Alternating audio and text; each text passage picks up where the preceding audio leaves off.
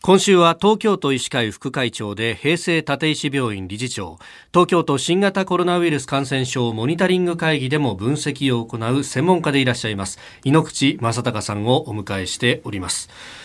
ちょっと今週コロナの話をこう突っ込んで聞いてますけれども少しこう引いて、えー、医療全体特に救急医療について伺いたいんですがこれ現状はコロナ以外の患者さんも受け入れられる状況では今のところはあるという理解でいいですか？まあ、受け入れられる状況ではあります。ただあの、受け入れるのが難しくなってきてる。だんだんと。ええ、あの東京ルールっていうのがあるんですが、はい、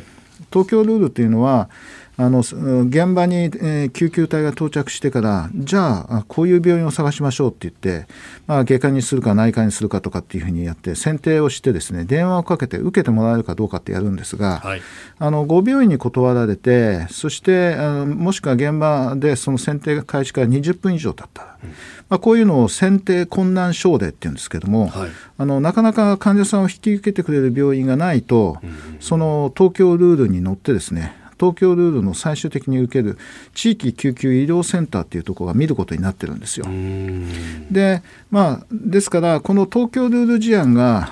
どのぐらいあるのかというのを、まあ、東京の救急の逼迫度としてですねモニタリングしてます。はい、でえー、それがここの12月になってからですね、急にあのこう東京ルールの事案が増えてきてます。これはあのコロナの患者さんが増えてきてですね、はい、なかなかあの厳しくなってきていると。いうことの証明だろうと思います。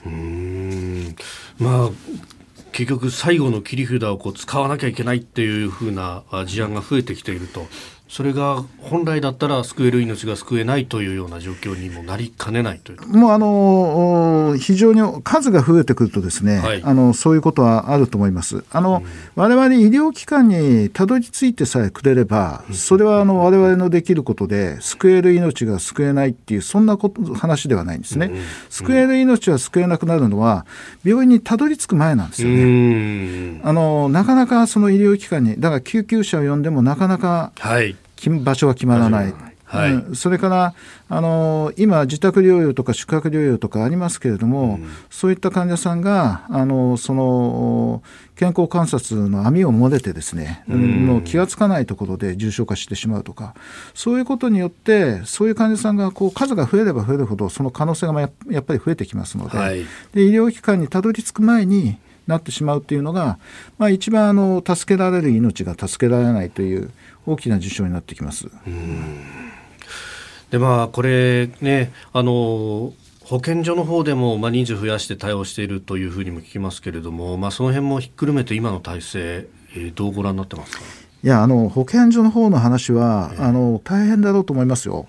何しろあの保健所があのそのこの二類感染症ですので、はい、あのキーパーソンになってるんですよ。であの例えば相談センターの相談をやるのも保健所、はい、それから新規陽性者が出てきた場合にその新規陽性者をどこに入院させるかどういう医療法をするのかというのを決めるのも保健所。それから疫学的調査といって、はい、そのどこにクラスターがあるかとかそういうクラスター分析みたいなこともしなくちゃいけないのも保健所。で自宅療養をやったらやったでその健康観察をしなくちゃいけないのも保健所。もう今まで保健所はこんなにたくさん、失礼だけどもこんなにたくさん仕事してない、ええええ、むしろ削られる方だったっていう話も聞きますもんね。そうそう。あの臨床現場でこの患者さんなんか直接見るっていうことはあまりなかっただろうけれども、これも今総動員でやってて相当大変だろうと思います、まあ、あの保健所の力になりたいと思ってですね、はい、我々医師会もいろいろ活動してますけれどもやっぱりいろいろ法律の壁とかいろいろあってですね難しいこともあるんですがまあ、あのちょっとずつ乗り越えてですね医師会が保健所の協力をしてやっていくスキームも一生懸命考えているところです。はい。